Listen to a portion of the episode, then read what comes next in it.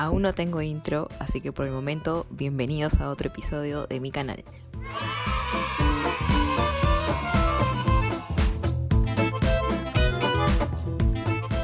Quería empezar aclarando quién es mi flaca. Flaca es la perrita que yo tengo acá en mi casa de hace un año más o menos y ella aproximadamente tiene entre año y medio o dos años. No podría explicarlo con exactitud. Lo que pasa es que Flaca llegó a mi vida el año pasado cuando una chica se lo encontró al perrito en la calle y por Instagram dijo si alguien lo podría adoptar porque ella en realidad ya tenía una mascota y no podía. Entonces eh, yo siempre he tenido así un amor intenso por los perritos, en realidad por todos los animales, pero más por los perritos, no sé por qué. Entonces eh, decidí adoptar a Flaca. Eh, la chica vivía en La Molina y yo vivo al otro lado del mundo. Entonces eh, ella me hizo el favor de traer a la perrita hasta mi casa. Me la trajo con comida y también me dijo que la había bañado y que la había llevado al veterinario. Y que a ella le dijeron de que el perro era una mezcla entre pastor alemán y golden retriever. Entonces yo dije, ay, entonces la perrita es bonita y todo. O sea, yo ya la había visto por fotos, obviamente y tenía un aspecto de perrita de la calle en realidad, ¿no? Así como que estaba media, media tristona, flaca. Entonces yo dije, en realidad nunca me ha importado la raza del perro. O sea, siempre que he tenido perritos los he recogido de la calle, incluso mi, mi gato también. Entonces, en realidad no, no era para mí un tema como que, ah, si es de raza me lo quedo y si no, no. Igual yo me lo quise quedar. Entonces la chica vino y me acuerdo que ese día yo estaba sola en mi casa. Para esto ya le había pedido permiso a mis padres. Entonces, y mi viejo estaba como que no, un perro no, porque recién nos habíamos mudado al departamento. Y mi mamá por un lado decía sí y mi viejo por otro lado decía no. Y mis hermanos estaban súper emocionados con la idea de que un perrito iba, a llegar a la casa. Entonces para que mi papá aceptara al perro, yo le dije, papá, mira, lo que pasa es que la chica me ha dicho de que es un pastor alemán. Entonces tú sabes que ese perrito es bonito y a mi papá le encanta en ese tipo, esa raza de perros. Y me dijo, ya está bien, entonces sí tráelo. Y yo dije, ah, ya, bacán, papá, entonces lo voy a traer tal día. Ese día, como les dije, no, no había nadie en mi casa el día que la flaca llegó. Y yo la vi y dije, o sea, me, reí porque dije, mi papá se va a morir porque el perro no es de raza, obviamente. Y la cosa es de que ellos llegaron en la noche y mamá me dijo, ¿y eso qué es? Y yo le dije, papá, es el perro que me dijiste que lo traiga. Pero eso no es, pastor alemán, me dijo así. Y yo le dije, no, no es pastor alemán, pero se parece, ¿no? Y mi papá se comenzó a cagar de risa y mi mamá también y dijo, oye, pero eso no es pastor alemán. Y la cosa es de que prácticamente me dieron a entender de que lo regalara, o sea, de que buscara a alguien más que lo adopte porque en la casa no se iba a quedar simplemente porque no era pastor alemán. Entonces yo le dije, pa, no te preocupes, eh, yo me voy a conseguir a alguien para que se lleve a la, a la, perrita, para que no se quede en la calle, porque la verdad me da mucha pena. Y me dijo, ya está bien, entonces tienes aproximadamente, si no me equivoco, me dijo una semana o no sé cuántos días. Y yo le dije, ya, no te preocupes, ya, yo le voy a conseguir a alguien, yo lo voy a publicar en Facebook y todo. La cosa es de que la flaca, como les dije, estaba toda flaca, obviamente. Desde ahí, de ahí viene su nombre, porque yo dije, pucha, ahora cómo le, llamo a esta perrita, ¿no? Porque he tenido perritos, siempre machitos, pero no nunca una perrita hembra. Entonces dije, ¿ahora qué nombre le pongo? Así, es como que, no, como si tuvieras, hubieras tenido un hijo y no sabes qué nombre ponerle o qué, o qué significa su nombre. Entonces yo estaba, ¿qué nombre le pongo? Lo más fácil, flaca. Pero tiene que ser flaca así con estilo. Entonces su nombre es flaca con K, no con C. Y la cosa es que Flaca estaba, como les dije, media enferma, estaba toda desnutrida y tenía el pelo súper horrible. O sea, su pelo ahora, si ustedes la vieran, su pelo es lisito y todo, pero cuando vino era su pelo horroroso. Eh, parece que le hubiera pasado electricidad, tal cual.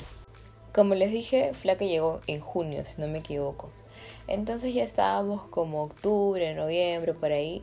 Y mi mamá me dijo, Yanela, te hiciste la loca con el perro, al final te lo quedaste.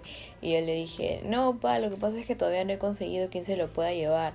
Y me dijo, ah, sí, ya, bueno, entonces lo, voy, lo que voy a hacer es yo conseguir a alguien que, que pueda llevarse al perro porque no puede estar acá en el departamento porque es muy chiquito. Y yo le dije, ya, pa, no te preocupes. Entonces es como que si Flaca hubiera detectado ese, esa mala vibra en realidad, ¿no? De mi viejo, porque quería botarla. Entonces, eh, un día yo había ido con toda mi familia a la casa de mi abuela, porque vive cerca, y la dejamos a la flaca solita en la casa. Entonces, flaca era media traviesa y por ahí que se comía la ropa a veces o las medias, pero de eso no pasaba. La cosa es que un día vamos a la casa de mi abuela la dejamos. Le dejamos su agüita, su comida y todo. Y la dejamos con la ventana del, de la terraza abierta. Eh, llegamos, o sea, salimos como al mediodía, llegamos como a las 8 o 9 y encontramos toda la casa hecha un desorden. Flaca se había comido todos los muebles, había roto el asiento, el respaldar, los bordes de los muebles, todo, había roto la flaca todo, había roto una almohada también. Y mi papá la quería asesinar a la perra, tal cual. La quería matar porque había hecho un desorden terrible. Entonces yo me puse a llorar porque dije, pucha, ahorita mi papá se desgracia y la bota. Entonces le dije, ya papá, te juro que mañana voy a buscar a alguien que se la lleve, pero porfa, no le hagas nada. Y me dijo, ya, esa perra va a dormir ahí en tu cuarto y, que no salga de acá. Y Flaca estaba asustada, así, toda como que temerosa. Pero me estaba olvidando de contarles la historia de Tana. Tana llegó después de Flaca. Ella llegó aproximadamente en agosto, septiembre, por ahí. Fue un día, o sea, fue gracioso en realidad, porque como les dije, mi viejo no aceptaba flaca porque era un, era un perro de raza y porque decía que el departamento era muy pequeño para un perro y que recién nos habíamos mudado y X cosas. La cosa es de que un día mi papá llegó del mercado con mi mamá trayendo un perro y yo lo vi, o sea, yo estaba durmiendo, fue como a las 9 de la mañana, yo estaba en mi cama jateando y escucho que un, un perrito llorar, pero era un perrito bebito y no era la flaca, obviamente. Entonces dije, ¿qué? Salgo y era un pitbull que había traído, pero estaba súper bebita y era hembra también. Era así súper chiquita, bonita y gordita que con la justa caminaba porque estaba bien rechonchita. Entonces, yo estaba obviamente súper feliz porque, como les dije, me encantan los perros. Pero le dije, oye, pero pa, tú no dijiste que el departamento era muy chiquito para un perro y ahora tenemos dos perros. Y me dijo, no, pero este perro sí es de raza. En la otra, la otra eh, flaca es horrible. Y yo, bueno, dije, ya está bien. Eh, total, cada uno se hace responsable de su perro, porque yo había traído a Flaca y yo me hago responsable de Flaca. Y la cosa es que Tana no duró mucho, porque si Flaca era traviesa, Tana era el doble, a pesar de que era chiquitita, o sea, era el tamaño de mi puño. Y Flaca ya estaba grandecita, pero Tana era súper traviesa. Lo que nos hizo Tana fue que se comió las patas de la mesa y de las sillas de mi, de mi comedor. Y pucha, o sea, mi viejo no se dio cuenta hasta después. ¿Por qué después? Porque sí, como les digo, Tana era traviesa y también había comenzado a comerse la ropa, las medias. Y mi papá dijo, ah, no, es un perro travieso, entonces también se va. Y búscale a alguien que, le, que lo adopte, me dijo. Y yo le digo, papá, pero tú lo has traído, búscale tú, pues yo estoy buscando a la flaca. Pero obviamente era mentira porque no lo estaba buscando ningún, nadie que lo adopte. Entonces mi viejo no tuvo mejor idea que torturarnos con la idea de que la va a botar a la calle cualquiera de las dos perritas si no le encontrábamos un lugar para que se quede. Entonces yo, me pareció tan injusto porque en realidad yo no había traído al otro perro. Y que nos haga eso de que primero nos haga encariñar con el perrito todo lindo y luego que quiera botarlo, me pareció súper, súper mala idea. Entonces dije, ya está bien, yo le voy a buscar, con tal de que no la bote en la calle. La cosa es que un día mi papá se hartó, vino de la calle, la agarró a la perrita dijo, me voy a buscar, me voy a botar a la perra, primero dijo. Y yo le dije, papá, pero ¿cómo le vas a botar a la perra? No te pases. Le dije, ¿cómo le vas a hacer eso? Y me dijo, ya, no la voy a botar, pero por ahí alguien en la calle voy a buscar que quiera tener este perro, porque es de raza y alguien va a querer tenerlo. Entonces yo estaba toda triste, mi hermana se puso a hacer un escándalo y era un mar de lágrimas. Estaba llorando terrible, mi hermano se molestó, yo también estaba molesta. Pero al final, en cierto modo, yo creo que nos hizo un bien porque en realidad el departamento es bien pequeño donde vivimos y con flaca ya era demasiado. La cosa es de que la pena hasta ahora nos dura de que Dana se haya ido porque era una perrita súper linda, súper hermosa y súper engreída también. Pero al final, como les digo, yo creo que mi viejo nos hizo un bien. Y para no aburrirlos más con esta historia, que en realidad va a ser muy cortita de cómo llegó tan a mi vida, quería contarles lo que pasó en cuarentena. O sea, eso fue como que ya la última que hizo Flaca, fue su travesura mayor, creo yo. Que ya estábamos en cuarentena, obviamente. Fue hace unas. Fue casi hace un mes, si no me equivoco.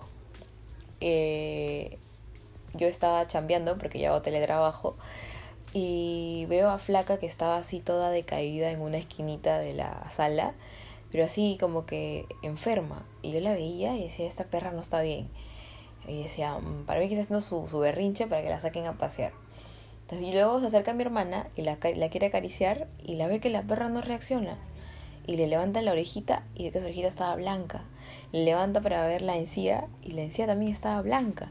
Y, y Luana me dijo, Yanela, la perra está enferma. Y yo le digo, no, no está enferma, está haciendo. Le dije, no, sí, mírala. Y le abrimos la boca y la lengua la tenía morada, las encías blancas y la oreja blanca y los ojos todos decaídos.